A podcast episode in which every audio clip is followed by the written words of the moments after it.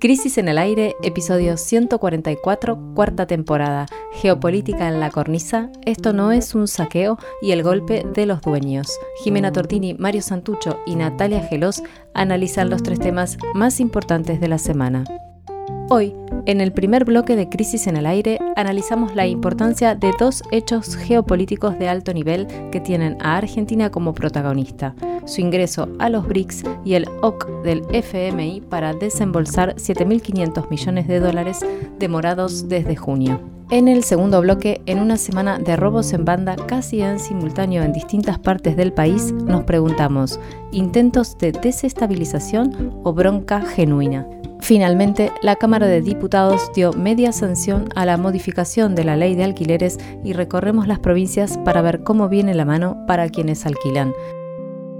Bienvenidos a Crisis en el Aire.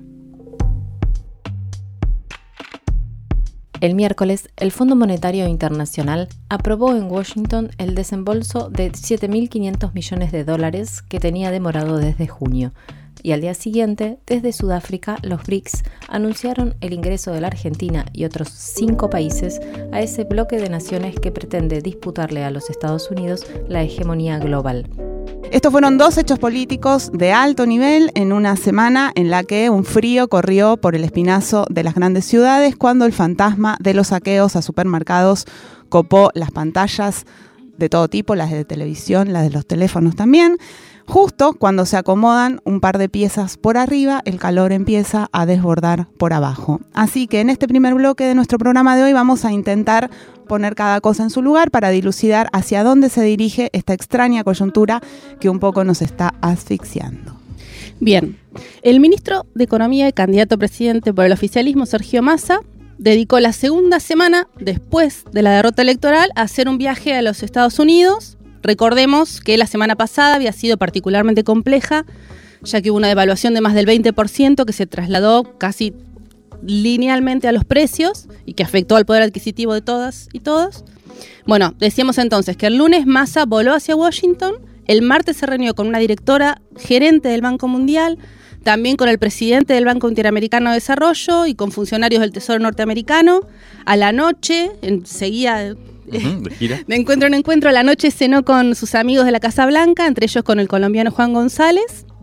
Al otro día, el miércoles, Massa se juntó con un cuadro importante del Departamento de Estado, con Brian Nichols, y después tuvo una cita con la presidenta del FMI, con Cristalina Georgieva. Recién después de ese encuentro, brindó una conferencia de prensa. Y lo que llamó la atención es que lejos de festejar el tan esperado desembolso, se mostró más bien incómodo, ¿no? Era como, como con fastidio incluso que se mostraba. Bueno, el reconocido periodista económico Raúl de la Torre viajó a Washington, enviado por Página 12 para cubrir esta gira, así que le pedimos a él que nos cuente sus impresiones sobre lo que pasó y nos envió el audio que vamos a escuchar ahora.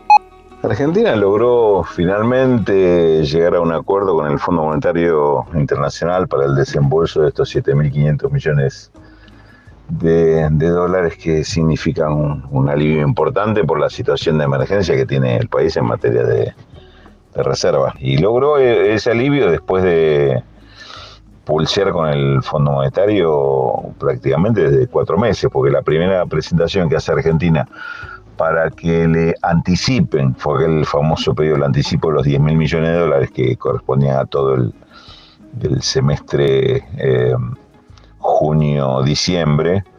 Eh, eso ocurrió en abril, es decir, hace cuatro meses. Y de aquel pedido a hoy, se, no solo que no, no había salido ese anticipo de los 10.000, sino que termina recibiendo 7.500 no como adelanto, sino como atraso. Es decir, porque estos fondos ya deberían haber venido parte en abril, parte en junio y el resto ahora en septiembre. Esto es parte también de, cómo, se, cómo se plantó el fondo en contra de Argentina en la negociación. En una serie de condicionamientos que fue intentando poner, además de, retasear la plata.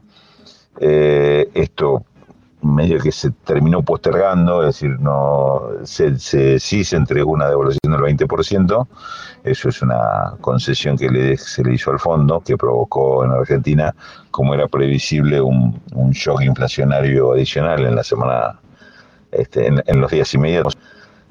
Eh, y eso fue una concesión. Y, ahora en el documento final del fondo y, la declaración que hace Cristalina Georgieva posterior al acuerdo, se insiste en la necesidad, esto ya no es parte del acuerdo, no es que Argentina lo haya firmado, pero sí eh, fija postura el fondo que la necesidad de cuidar eh, lo que tiene que ver con eh, salarios públicos y jubilaciones, como diciendo, condiciona no, como diciendo no, condiciona directamente a, ello la este el tema del cumplimiento de las metas, de las metas fiscales sobre todo. Bueno, entonces lo escuchábamos a Raúl de la Torre, que anduvo por allá por Washington acompañando a la comitiva, como decías Nati, y, y que nos comentaba un poco su balance, ¿no? Un balance que, como, como es evidente, eh, no es de festejo, ¿no? Por, por, lo que él comentaba, primero porque tardaron un montón el FMI en dar, en dar este desembolso que acaban de hacer. Eh, eso motivó que el gobierno fuera muy débil a las elecciones, eso fue uno de los elementos que hizo que la perdiera. Y además motivó esta devaluación la semana pasada que fue bastante heavy. Eh, y todo esto un poco se lo achacan al fondo. Entonces, Además hay que tener en cuenta que mientras todo esto sucedía allá en Estados Unidos, en la Argentina el gobierno enfrentaba una seguidilla de intentos de saqueo en supermercados, ¿no? que tuvimos toda esta... Después vamos a hablar de este tema. ¿En el segundo bloque? Sí. En el segundo bloque del programa, pero está bueno plantearlo, dejarlo planteado ahora como contexto, ¿no? Em, claro, eran en simultáneos las dos imágenes inclusive, ¿no? Mientras, claro, mientras el ministro de Economía y candidato a presidente andaba por Estados Unidos en miles de reuniones, como decía Nadia antes, acá estaba este problema y además no había casi vocerías del gobierno, bueno, después lo vamos a ver. Bueno, la pregunta entonces que, que para mí, la verdad que mientras veía todo lo que estaba sucediendo, me, me hacía era para qué viajó a Estados Unidos, ¿no? En un momento tan delicado y ante una eh, una resolución de la negociación con el FMI que no es favorable y que no es para festejar y que se vio además en la conferencia de prensa. Entonces, no se sabe si esperaba conseguir algo más que no pudo y entonces eh, eso hizo que, tuviera esta actitud o si efectivamente fue, no se sabe muy bien por qué, digamos, ¿no? A, a pasar tres días en nada más en una campaña electoral tan importante. Bueno, no, no está clara las respuestas, por supuesto, no cuesta que, esto quede claro, digamos, cuando uno habla con los funcionarios y demás.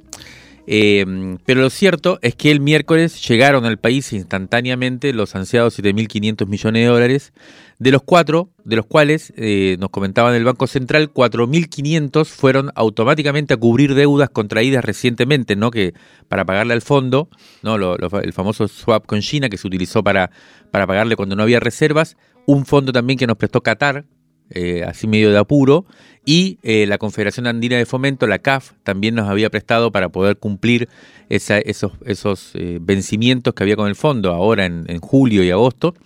Así que solo 3.000 fueron a paliar, de esos 7.500 que, que, aprobó el fondo como desembolso, fueron a paliar en algo las exhaustas reservas del Banco Central. Queda pendiente el interrogante de si esta inyección de divisas va a alcanzar para tranquilizar la inestabilidad cambiaria de acá a octubre, de acá a las elecciones. Eh, por lo pronto, si uno mira, estuve viendo el cronograma de pagos de Argentina, que está comprometido, digamos, con el FMI, de septiembre y octubre, el panorama sigue siendo complicado porque en septiembre vencen casi 900 millones de dólares y en octubre casi 2.500 palos, millones de dólares. O sea que en total de acá a las elecciones hay que pagar 3.500 millones más de lo que hay, ¿no? Y más de lo que está ingresando por el fondo. Así que, bueno, hay que ver. Pero le preguntamos precisamente a la economista Mercedes de Alessandro, que fue directora nacional de Igualdad y Género durante la gestión de Martín Guzmán, eh, cómo ve ella el panorama de acá a las elecciones precisamente, y nos respondió lo siguiente.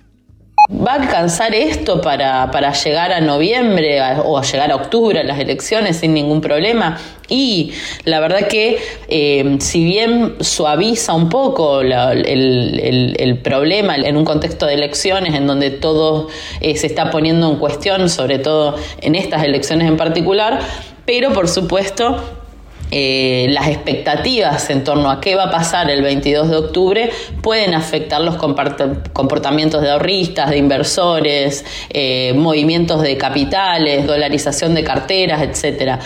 Eh, yo creo que eh, si bien despeja el horizonte hacia octubre, porque no vamos a tener que estar lidiando día y noche con los pedidos del Fondo Monetario Internacional, sí van a, eh, sí puede haber movimientos en los mercados que tengan que ver con las expectativas de lo que puede pasar en función de los discursos que se van acomodando también, un discurso dolarizador. Bueno, a medida que eso se va eh, convirtiendo en algo más palpable, más, más, más cerca, más corpóreo, creo que puede sí haber algunos movimientos, aunque esperemos tener las herramientas para poder sostener una estabilidad de acá a que se realicen las elecciones. Y em, lo que se está planteando es que en estos días empiecen a haber medidas que vayan a compensar un poco el efecto que tuvo esa evaluación sobre los precios y, por supuesto, sobre el poder adquisitivo de los ingresos de los distintos sectores, especialmente los que, los que se vieron más afectados, que son los, los sectores de bajos ingresos, ¿no? Eh, ahora, esto no necesariamente es que eh, va a mostrarnos o nos va a dar la pauta de un, shock redistributivo en donde va a haber un cambio en la, en, la, en la composición de la torta, como se suele decir, ¿no? No es que ahora, bueno, los empresarios van a ganar menos y los trabajadores van a ganar más, sino que de alguna manera se está buscando paliar el efecto de la caída del poder adquisitivo. En todo caso, van a ser las medidas que se puedan hacer eh, para poder estar estabilizar la situación y que los y las trabajadoras no queden tan afectados por eh, la inflación y los movimientos que se produjeron en estas últimas semanas. estábamos ah, escuchando a Mercedes Alessandro, economista. Bueno, acá aparecen estas dos cuestiones, o una tercera cuestión, ¿no? Entre la, la escena en el fondo la escena de los saqueos, que es las expectativas por unas medidas que se anuncian pero no se anuncian nunca efectivamente, y cómo eso también está generando incertidumbre por abajo, ¿no? ¿Qué, qué pasa con esa situación? Bien, al día siguiente de todo esto que pasó en Washington, desde Johannesburgo, en Sudáfrica, llegó una noticia que francamente pocos esperaban, al parecer, por cómo fueron ¿Cómo, nos enteramos? Que fue que el BRICS, el bloque de países que integran Brasil, Rusia, India, China y Sudáfrica, el país anfitrión de la cumbre, decidió aceptar el ingreso de otros seis países, entre los que figura la Argentina. Esto es una noticia geopolítica muy importante. Vamos a volver sobre ella en Mundo en Crisis después de las 9 de la mañana con, con Marco Teruggi, con quien vamos a conversar esto. El gobierno argentino ni siquiera había enviado a un representante para participar en este evento. Eso fue medio raro, ¿no? Eh, el ministro Massa estaba en reuniones en, acá en, este continente, pero ni el presidente Fernández ni el canciller Santiago Cafiero consideraron necesario viajar a Sudáfrica para este momento. Le preguntamos a Juan Gabriel Tocatlián, especialista en política internacional, profesor de la Universidad de Itela analista, a quien siempre le agradecemos que colabore con, este programa, ¿cuál sería para él la importancia de esta novedad del ingreso de Argentina a los BRICS? Vamos a escuchar lo que nos comentó. Esto para Argentina significa un desafío y una oportunidad. Un desafío en tanto y cuando siga las coordenadas de lo que está pasando en el mundo, busque reequilibrar su inserción internacional sin adoptar un occidentalismo ingenuo por un lado o la idea de una panacea proveniente de China. Esto también implica una serie de desafíos en el entorno internacional, posicionamientos, actuaciones, etc. Y esto significa, si es que Argentina quiere y puede, incrementar su presencia en el campo financiero. Existe el nuevo banco de desarrollo que es el Banco de BRICS, que además de sus cinco socios fundadores con 10 mil millones de dólares cada uno, ha tenido hasta ahora la participación de Bangladesh, de los Emiratos Árabes Unidos y de Egipto, países cada uno de los cuales ha colocado más de 500 millones de dólares para tener una membresía y una participación en este banco.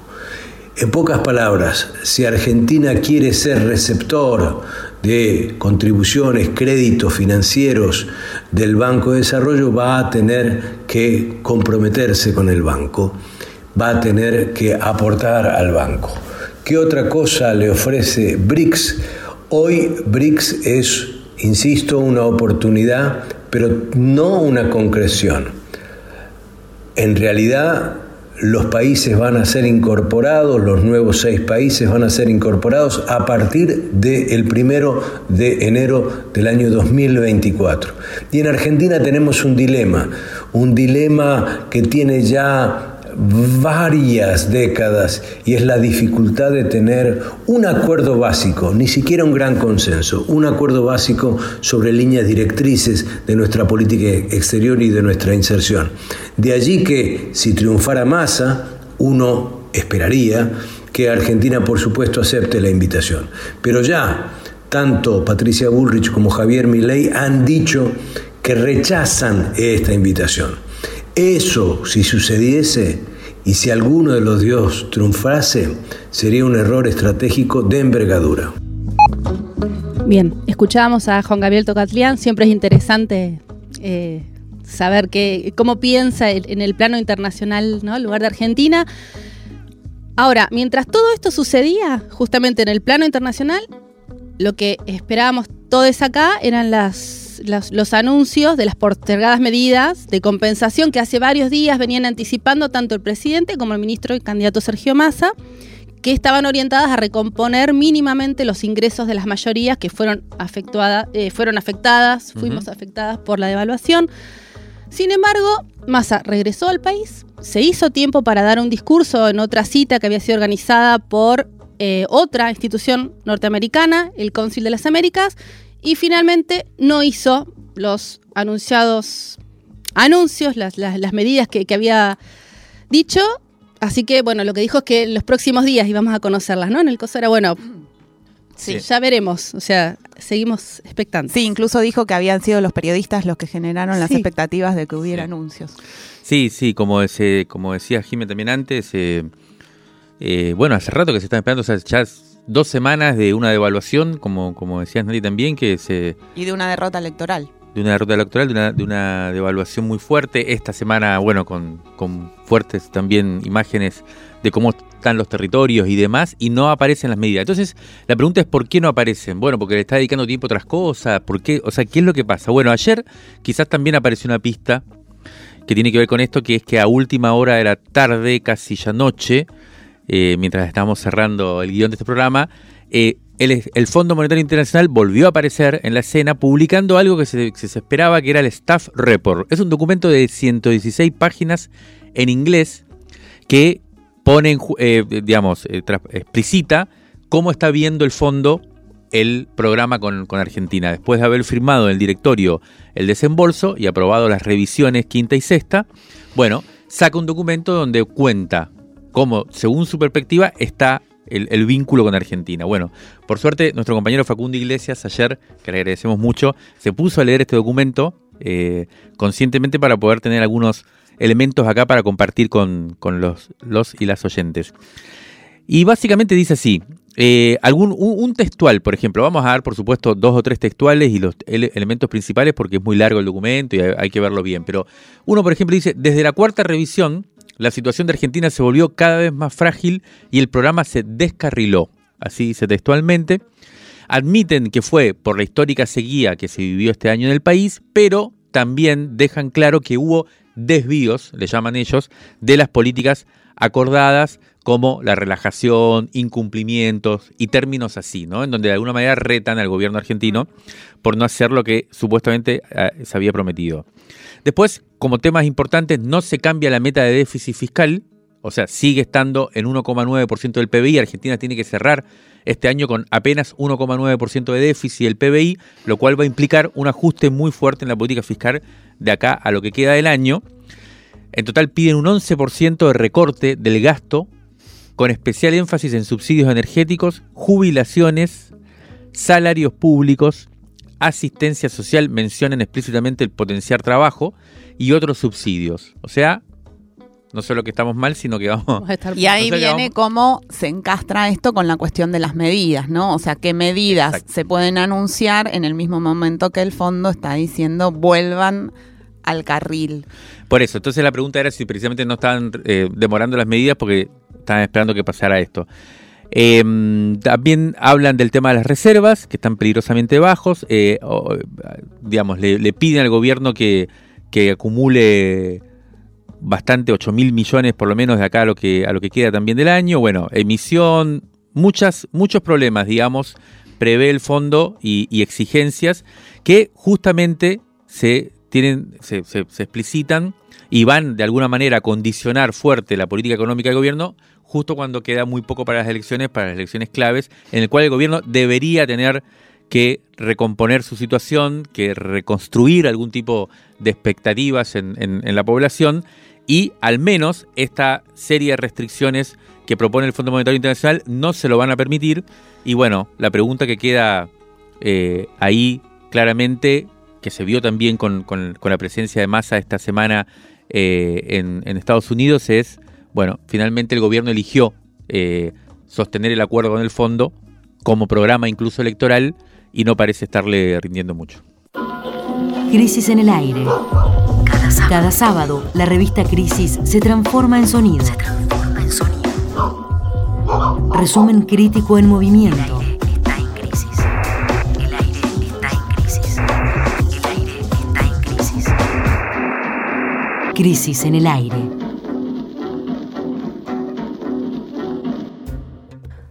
Con la inflación descontrolada y la incertidumbre política que empapa todo lo que nos rodea, no era difícil pronosticar que las calles se iban a picar. Así sucedió durante esta semana, especialmente el miércoles 23, día en el que hubo robos en banda a comercios en distintos lugares del país.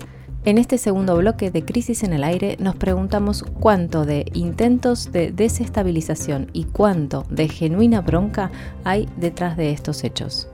Brevemente, en varias localidades de la provincia de Buenos Aires, en Mendoza, en Río Negro, en Neuquén, también acá en la ciudad de Buenos Aires, hubo numerosos episodios de este tipo, más o menos que podríamos describir así, un grupo de personas aparentemente organizadas a través de una convocatoria previa por las redes, buscan robar en supermercados o en negocios.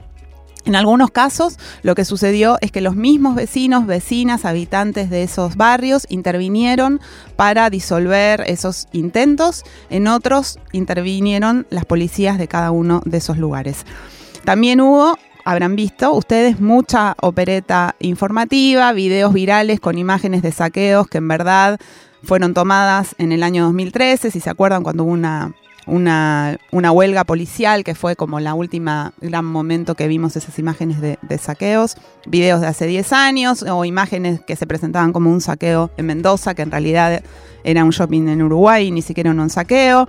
En Rosario hubo una movida para atribuirle al candidato intendente por Ciudad Futura, Juan Monteverde, unas declaraciones alentando saqueos que él no había hecho, ¿no? Hubo, hubo hechos y también hubo estas operaciones con los hechos para en los medios y, en las redes. Bueno, pero no todos los videos tampoco que se vieron eran apócrifos. Hubo situaciones realmente existentes. Exacto. Vamos, por ejemplo, a Mendoza, más precisamente a Las Heras. Ahí, desde el sábado pasado, por ejemplo, circulan por WhatsApp convocatorias para juntarse en grupitos como para bardearla, para sacar un supermercado, una carnicería.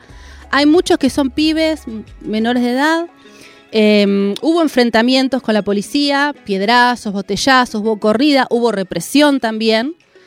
Y bueno, hay algunos videos ¿no? en los que se ven como chicos como escapándose de la policía. Bueno, eh, muchos chicos se, refugiaban también en las casas, en esas corridas que se daban. Pero eso no pasó solo en las eras. Hubo un comunicado al Ministerio Público Fiscal de la provincia de Mendoza, por ejemplo, que confirmó que hubo detenidos por esta dinámica de organización de asaltos a través de WhatsApp, como se organizaban, como decíamos, en Tupungato también por poner un ejemplo nomás, ¿no? De, todo lo que pasaba ahí en Mendoza. Ahora vamos a compartir un audio que nos mandaron desde las Heras, que se trata de una militante popular de base, a quien conocemos, pero que prefirió que no digamos su nombre, porque como van a escuchar, de hecho ahora está complicada realmente la cosa ya en, en las Heras. Ella es integrante de la red de organizaciones populares y empieza contando un poco cómo se vivieron los saqueos del sábado pasado. Día sábado, Estuvieron desde las 4 de la tarde hasta las 12 de la noche los disturbios, que corrían para acá, que corrían para allá, tiros, gases, gases acá en los vecinos. Yo vivo hacia el fondo, en pasillo hacia el fondo, y mi casa estaba adentro con gas. Eh, la casa de los vecinos, todos los vecinos asustados, encerrados adentro, porque no sabíamos eh, cuál era el fin de estas personas, hasta dónde pensaban llegar. Eh, veíamos correr por acá por nuestra vereda la gente con la carne en, los brazos, con cosas que habían sacado de la galería. La verdad que fue terrible, terrible. Día martes también empieza a circular un flyer de que iban por todo, que sí o sí iban a entrar al átomo, que sí o sí iban a saquear todos los negocios de calle Independencia. Todos los negocios de calle Independencia empezaron a bajar las persianas, empezó a haber una alta presencia policial en la calle. No pasó nada, pero a las 16 horas en punto se concentraron todos en el campito y en ese descampado empezó la guerra otra vez. Impresionante, impresionante la cantidad de gente, personas armadas, personas que con armas les largaban a los policías, largaban tiros al aire. Eh, siguieron todos los disturbios hasta alta hora de la noche como te digo, vuelven a correr todos para acá, la policía se empieza a desplazar por las calles del barrio, a pedirle a todos los vecinos que se metan adentro y se cerraran sus puertas. Eh, habían muchos que gritaban, viva la libertad carajo, bajen el dólar, nos manifestamos porque queremos que bajen el dólar. O sea, ¿qué culpa tenía la policía de que había que bajar el dólar? Eh, entonces ya lo empecé a ver. El sábado teníamos una visión que era esto como un tema de saqueo. Decían, bueno, puede ser por la necesidad que nos está golpeando todo pero ya después empezamos a ver lo que fue martes y miércoles. Dijimos, no, esto ya no es necesidad. O sea, acá hay un tema político o, no, o mafioso, porque ya no sabes qué pensar, porque ya no iban por el saqueo. Era el querer hacer la guerra a la policía y, y demostrar quién tenía más poder. Bueno, bastante impresionante, ¿no? El audio de la compañera de las Heras en Mendoza, donde parece que efectivamente se vivieron por lo que cuenta, ¿no? Momentos de, enfrentamiento fuertísimo, ¿no? Hay, hay videos también de esta, de esta situación que los vimos que ella nos mandó, incluso el jueves, ¿no? Seguían dándose estos episodios de grupos eh, convocados por, por WhatsApp en la calle. Que se daban a la misma hora, también como a las 4 de la tarde empezaba. Y la policía em, interviniendo, tratando de, contener, ¿no? Em, la situación. La verdad que impresionante lo, que cuenta, se cuenta acá de Mendoza. En la provincia de Buenos Aires, vamos allí, también hubo este tipo de episodios en distintas localidades, por lo menos eh, nos comentaban algunos funcionarios de la provincia de Buenos Aires que eh, registraron eh, intentos y efectivamente robos. Hay, hay, que ver ahora el tema terminológico, ¿no? Saqueos o robos en banda. hay toda una disputa por, ese, por cómo nombrarlos. En Tigre, Escobar 3 de febrero, José Cepaz y Moreno. Eh, hubo una, una, decena, un par más, o sea, no sé, no, se sabe exactamente el, cuánto, pero entre 10 y 20 robos efectivos a comercios. Los datos, mucho más intentos, ¿no? Pero eh, los que se concretaron fueron más o menos 10 o 20. Los datos oficiales informaron 150 episodios y 94 detenidos. No hubo personas heridas como consecuencia de las intervenciones de la Fuerza de Seguridad a diferencia de Mendoza, la mayoría no eran menores de edad, eran jóvenes. Lo que nos contaban era que la mayoría eran jóvenes, pero no menores de edad, o sea, veintipico eran la mayoría. En la provincia de Buenos Aires. En la provincia. Y específicamente en Moreno, donde estuvimos hablando bastante, nos contaban que ese es un poco. Sí, también en los otros territorios también. Eran como no los pibitos, pibitos que están en la calle, digamos, como, como se escuchaba en Mendoza, pero más bien jóvenes. Eh, de y varones. Y, varones, también habían, también se vendían mujeres que salían jóvenes con, cosas de la... Bueno, vieron que hubo un, en, Moreno hubo uno, un local de ropa, especialmente en el centro. Bueno, em, como elemento común, sí aparecen las redes sociales y los flyers por WhatsApp convocando a encontrarse eh, para, salir a, robar y a saquear. Eh, en Moreno específicamente hubo tres saqueos de relevancia en la noche del martes, del miércoles al jueves hubo dos supermercados y este local de ropa que decía Narrow ahí en el centro de, Moreno. 17 eh, detenidos en, el municipio. Ayer hablamos con Nahuel Bergier, que es secretario de Justicia de Moreno, del gobierno, secretario de Justicia, Seguridad y Derechos Humanos eh, del municipio, y le pedimos un análisis de los hechos de esta semana. Vamos a escuchar lo que nos comentó. Creo que es muy difícil decir que esto haya estado orquestado por un sector político nacional, por lo menos no hay elementos para, para ello. Eh, sí, me parece que claramente se fue generando un, caldo de cultivo a través de la difusión de, noticias, a través de los medios de comunicación, eso genera una sensación de, paranoia en sectores de la sociedad, en comerciantes, en vecinas y vecinos. Y bueno, después en los territorios sí hay sectores que, que operan sobre eso. Eh, para, generar caos, para llevarse determinado rédito político y convocan a pibes que están, eh, que están disponibles ante algún ofrecimiento para, para salir a generar este tipo de situaciones.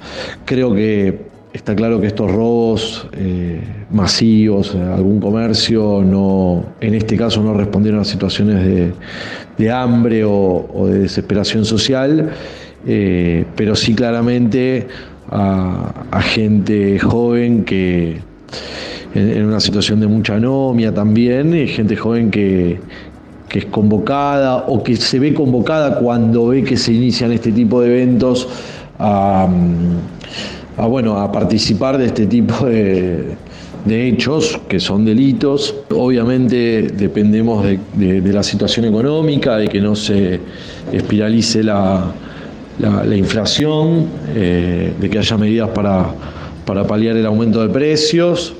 Eh, no me parece que este tipo de episodios eh, vayan a, reproducirse eh, en los próximos días. Creo que quedó claro también el repudio social, digo, esto se veía en los grupos de WhatsApp, de vecinas y vecinos, en los reclamos, donde de ninguna manera se, alentaba estas prácticas, sino que, había un repudio, había un pedido de, de respuesta por parte del Estado.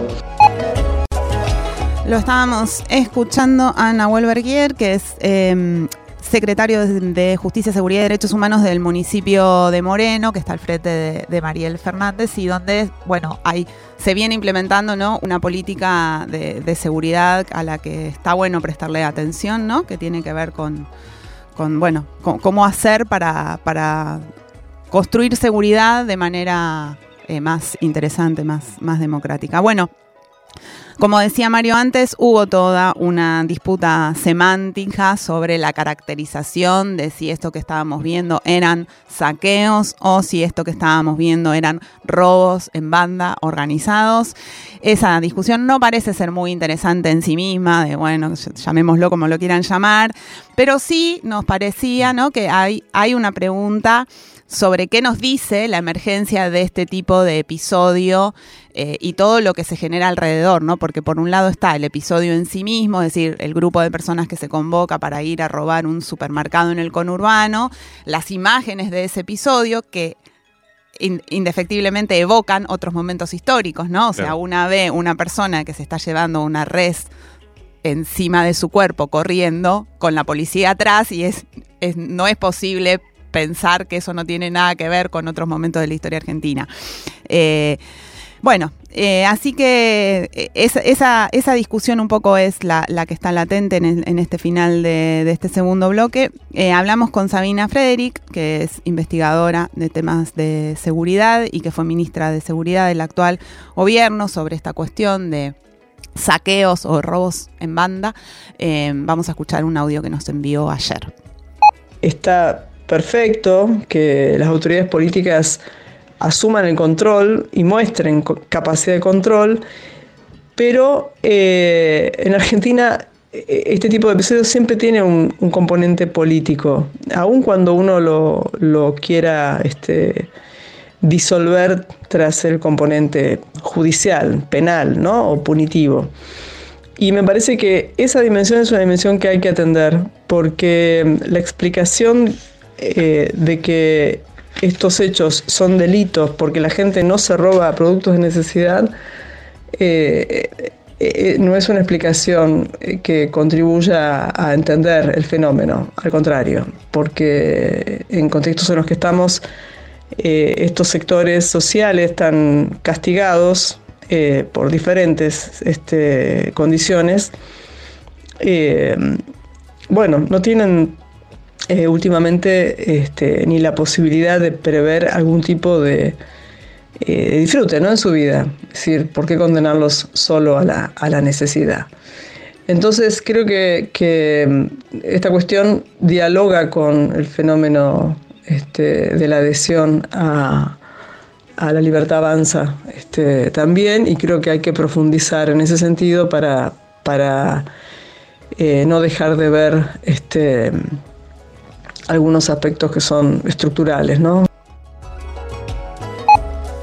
Bueno, muy interesante lo que comentaba Sabina Frederick. Evidentemente hay una discusión, eh, siempre aparece una discusión cuando aparecen este tipo de eventos, que son por un lado traumáticos, que, que dan cuenta de una, bueno, de un malestar ya social, de, de que esa especie de implosión que venimos viendo, ¿no? Porque obviamente que hay muchos elementos estructurales ahí en juego, esa implosión, digo, empieza a exteriorizarse ya como, como estallidos, digamos, por ahora microestallidos en los territorios, pero eh, eh, empiezan a mostrar cómo eh, esa, esa, mala situación general que hay empieza a, a, tener como efectos fuertes sobre el cuerpo social en general.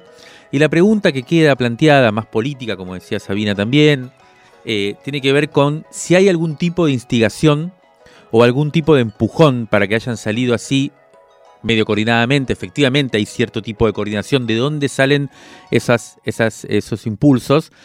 Hay gente que planteó esta semana en algunos e, escena, e, eventos, por ejemplo en la ciudad de Buenos Aires, en la del Bajo Flores, la 1114, que del cual no hablamos, pero que fueron también unos intentos, hubo escenas muy complicadas ahí el miércoles, creo, eh, en donde se decía que había punteros del PRO, ¿no?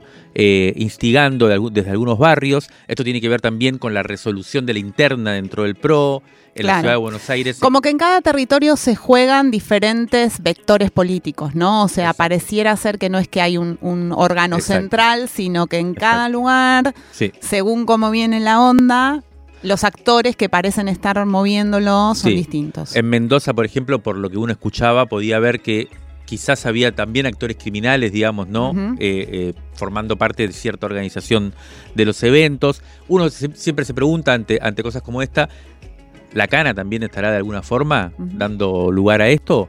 Eh, bueno, eh, había también, bueno, había muchas cosas que no entraron en el bloque, ¿no? Pero también en Mendoza hay una situación con las condiciones de trabajo de los policías, ¿no? Que estaban reclamando una cuestión del salario mínimo. O se empiezan a, emerger todas conflictividades específicas que terminan manifestándose así. y, en el fondo del asunto, por supuesto, que está la, bronca y la y además también la falta de instancias de gobernabilidad claras que den cara ante una situación tan crítica, lo decíamos en el bloque anterior, las principales autoridades del país no salen a, ver qué hacer con esto. Y cuando salen, salen a echarle la culpa a alguien, tipo, en realidad no son saqueos, son... Exacto. Bueno, eso, eso es complicada. La verdad que como necesitamos entender esto, es muy complejo. Nosotros estuvimos tratando de seguir de cerca eh, el, el, origen de estas cosas, el hilo que más o menos pudimos hacer esto, necesitaríamos mucha más capacidad para entender estos fenómenos complejos que aparecen, para poder producir lecturas colectivas sobre el asunto, pero lo que queda claro es que hay una situación crítica en un contexto electoral y acá siempre entonces, eh, bueno, la conflictividad emerge inevitablemente. Rescate emotivo. 1973-2023 50 años de crisis. 50 años de crisis. De la tinta a la conversación. Crisis 9. Enero de 1974. La revista publica documentos, cartas, discursos, en su mayoría inéditos o de circulación restringida, de John William Cook, como parte del rescate de la obra y vida de una de las figuras más representativas del peronismo, entre los materiales se encuentra el testamento. Querida Alicia, ya a punto de ser operado, deseo establecer algunas indicaciones que lamentablemente pertenecen a lo macabro, pero creo mejor consignarlas. En caso de que mi estado se agrave y entre en coma, debes ocuparte de que bajo ningún pretexto ni artimaña se me acerque personal eclesiástico, monjas, o se intente suministrarme sacramentos, exorcismos, la prohibición incluye a los sacerdotes que sean amigos personales. Deseo mantener intacto mi buen nombre y honor de ateo y materialista consecuente. He tomado disposiciones que espero te obvíen dificultades, gestiones en trámites para donar los órganos. Cumpliría un doble objetivo, ya que no he podido, por medio de una muerte heroica, contribuir a la solución revolucionaria de nuestro drama americano, al menos podré ayudar a resolver algún problema individual, servir para la práctica de estudiantes de medicina y al mismo tiempo quedaría eliminado el problema de disponer de mis restos mortales. pero como la burocracia y la imbecilidad del orden establecido son infinitas, es previsible que surjan inconvenientes. No sé si el velorio es algo inevitable. Si pudiera evitarse, mejor, pues sabes lo que opino de esa ceremonia. Si además pudiese prescindirse del entierro, mejor que mejor, lo más funcional, críptico y desprotocolizado posible, nada de pompas, ceremonias, solemnidades, por razones de fondo, estéticas y también económicas, pues mi tendencia al despilfarro no alcanza a lo post-mortem, o sea que me irrita pensar en gastos para satisfacer costumbres y vanidades que ofenden mi racionalismo y sentido de lo elegante. En fin, ya llegamos de una y otra manera a la última etapa de esta planificación necrológica. Si no fue posible la donación, entonces que me cremen y que las cenizas no se conserven ni se depositen. Dispersalas poéticamente al viento, tíralas al mar, transo con que las tires al río de la Plata. Lo mismo da cualquier otro río o aún una laguna.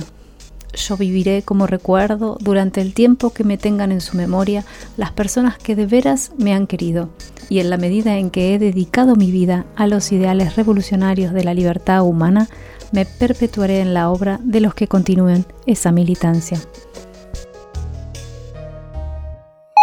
John William Cook murió en septiembre de ese año 1968. En 2014 sus cenizas fueron esparcidas en el Río de la Plata como era su voluntad.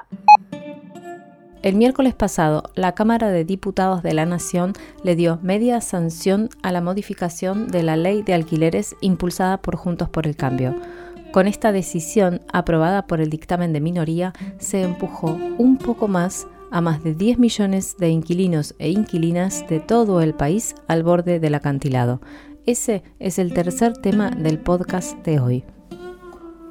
La ley de alquileres actual es una ley que se aprobó en junio de 2020, en plena pandemia. En ese momento fue algo inédito, fue una, una, ley promovida, impulsada por organizaciones inquilinas y por organizaciones de la sociedad civil y de derechos humanos. Es la única ley en América Latina que da eh, el respiro de tener un contrato de alquiler a tres años. ¿no? En general, eh, los contratos de alquileres son a dos. La propuesta de ahora de modificación, eh, que bueno, debe ser tratada por el Senado para que efectivamente suceda, pero mientras tanto hablamos de la propuesta eh, que impulsó Juntos por el Cambio, tiene como puntos más sobresalientes, bueno, volver a los contratos de dos años de duración y la cuestión que está en el centro de la discusión es cómo se actualizan el monto de los alquileres, que siempre es, en realidad es cómo sube el monto de los alquileres porque nunca baja el monto de los alquileres. Entonces, la cuestión es cambiar eh, la frecuencia con la que se puede, el propietario puede aumentar el alquiler. Eh, ahora es cada un año, la modificación propone cada cuatro meses. Eh, y la otra cuestión es cómo se estima ese aumento, ¿no? Con, un índice o con una combinación de índices acordados entre propietarios e inquilinos, donde la palabra acordados siempre la vamos a poner entre comillas porque difícilmente se parezca a un acuerdo la relación entre el propietario de una vivienda y la persona que necesita alquilarla. Bueno, fue un debate de tres horas, los 125 votos positivos para reformar la ley provinieron de los bloques de Juntos por el Cambio, el Interbloque Federal, Juntos Somos Río Negro, SER, el Frente de la Concordia Misión el Frente de Izquierda y parte del Interbloque Federal votaron en contra. Sumaron 112 votos en contra. Hubo tres abstenciones. Una de ellas fue de un diputado, el diputado Astrada, Emiliano Astrada, del Frente de Todos. Estuvieron ausentes 13 diputados del Frente de Todos y aquí se generó una discusión sobre si la presencia de esos diputados y diputadas, eh, si hubieran tenido un voto negativo, hubiera impedido o no que se aprobara la reforma. Eh, le preguntamos a Gervasio Muñoz de Inquilinos Agrupados qué lectura hacen de lo que pasó este miércoles. Vamos a escucharlo. Hubo, por un lado, un, golpe de mercado muy fuerte que empezó con una campaña en todos los medios de comunicación en contra de la ley de alquileres, eh, quitando las viviendas del mercado, dolarizando el alquiler, eh, en donde eh, esto convivió también con el incumplimiento sistemático de la ley, cosa que, ha debilitado su, defensa, pero también el, pero también durante estos tres años hubo un silencio de la, de dirigencia muy fuerte que no quería eh, comprometerse con la defensa de la ley por temor a a lo que sucedía en el discurso público, ¿no? Entonces, el silencio de la dirigencia en este tema, eh, sumado a declaraciones de masa, Alberto, Santoro, que la ley había fracasado, que no había cumplido sus objetivos, Cerruti lo dijo también, Ferraresi, eh, lo que ha quedado claro es que eh, se disputan eh, la representación de, un poder que nunca los va a votar. Y por lo tanto nuestro horizonte es muy claro, seguir construyendo organizaciones inquilinas y que la política de vivienda de cualquier proyecto político de mayorías sea sí o sí intervenir sobre el mercado, defender la ley y si no la podemos defender, no lo logramos, saber que tenemos que construir otro programa en donde el Estado intervenga en los alquileres. Bueno, mientras tanto los, los precios siguen perforando techos y techos, los montos de alquiler se dolarizan. Hicimos un vistazo por zona prop, por ejemplo, por la página, y efectivamente están todos los precios en dólares. Cuando hay, si no, en, otras páginas en pesos, por ejemplo, un tres ambientes supera los 200 mil pesos. Y esto hay que recordarlo que en, en, agosto, por ejemplo, la canasta básica fue de 248.962 pesos y que eso no incluye el alquiler. O sea que, si hacemos cuentas, se pone difícil el asunto. Sí, en la misma semana también se conoció que, por ejemplo, en Nueva York justo decidieron eh, echar, o sea, impedir los alquileres temporarios por Airbnb eh, y solo permitir eh, alquileres de más de un mes, ¿no? Como sí. también siempre se invoca lo que pasa en otros países, pero lo que está pasando en otros países es que el tema del alquiler temporario está siendo regulado también. ¿no? Exactamente. Bueno, Además, lo que pasa por ejemplo, eh, a quienes se les vence el contrato, esta, cosa, ¿no? Que decíamos lo, lo, del ajuste. Si tenés el ajuste, sabés qué precio va a ser, de cuál va a ser el aumento. Si se vence el contrato directamente en estos días, por un lado es como un, acantilado, como decías hoy Jimmy al principio, porque no hay oferta, que tiene que ver con esto también, ¿no? ¿Cuáles lógicas hacen que no, no haya departamentos que se ofrecen? La ley con esto de que desde hace rato se viene diciendo que se la quiere modificar hace que los mismos dueños que lo ponen en, oferta tampoco también duden, entonces se prolongue esa salida. Y mm, lo que hay que aclarar es que la ley sigue vigente, que los contratos que se hacen ahora tienen que ser bajo, bajo esa regulación, aunque el lobby que se haga es para, para bajarla y demás, bueno, sigue vigente, los contratos firmados siguen con, con esos lineamientos, digamos, y, por ejemplo, según el censo de 2022, para tener noción, en 12 años, desde 2010 a 2022, la cantidad de inquilinos aumentó un 70%. En 2010 era el 16%, en 2022 fue del 27%. Y hay una marca generacional también. el 100 del 100% de, quienes, de los jefes de hogares de esos lugares que se alquilan, el 70% son menores de 49 años. O sea que también son jóvenes, ¿no? Como es, también como se va delineando eso. Ni hablar de la cuestión de género y cómo se complica más cuando, cuando son mujeres las jefas de hogar. Bueno, con estos números, el 50% de un ingreso, de un buen ingreso, se destina al, alquiler, así que eso es lo que va también traduciéndose en la caída de la calidad de vida. Sí, a todo esto, Nadia, hay que sumar que no se trata solo de, que, ni principalmente de que haya que falten construcciones, que falten viviendas. Como se sabe, eh, Capital Federal, por ejemplo, está eh, en el podio, lo más arriba del podio del ranking de cantidad de viviendas vacías por habitante. Eh, esto como quiere decir que efectivamente el problema es la gestión mercantil de la vivienda, ¿no? Porque lo que se convierte es en un elemento de especulación. Eh, sí, acá en la ciudad de Buenos Aires es muy notable, ¿no? La cantidad de casas que se tiran para construir edificios donde hay un montón de viviendas que no resuelven el problema. Por eso, como decía Gervasio Muñoz, la cuestión es cómo intervenir ese mercado, ¿no? Eh, en otras ciudades del, interior, no es solo en Ciudad de Buenos Aires, obviamente, eh, la situación es similar y la falta de control a veces es más grande todavía. Hagamos un rápido panorama por algunos de esos lugares. En Rosario, eh, desde el comienzo del año la oferta de alquileres va en, picada y está en un piso histórico de falta de viviendas.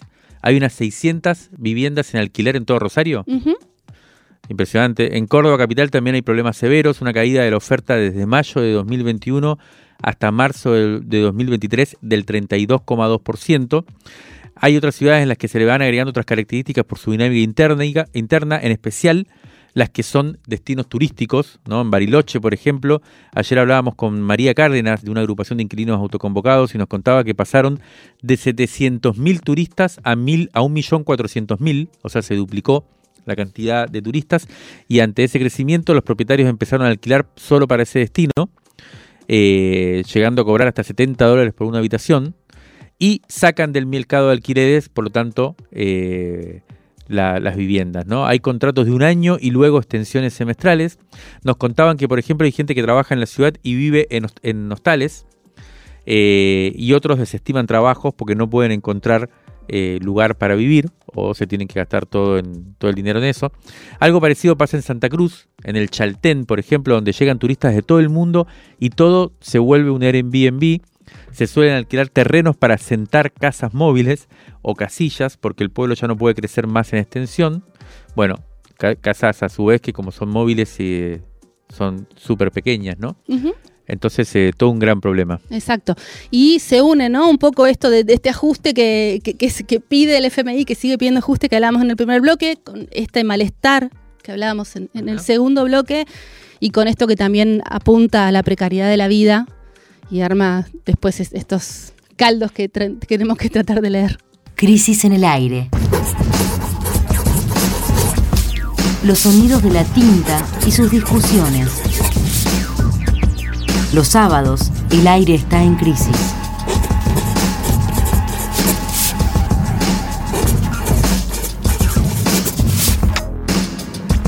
Crisis en el aire.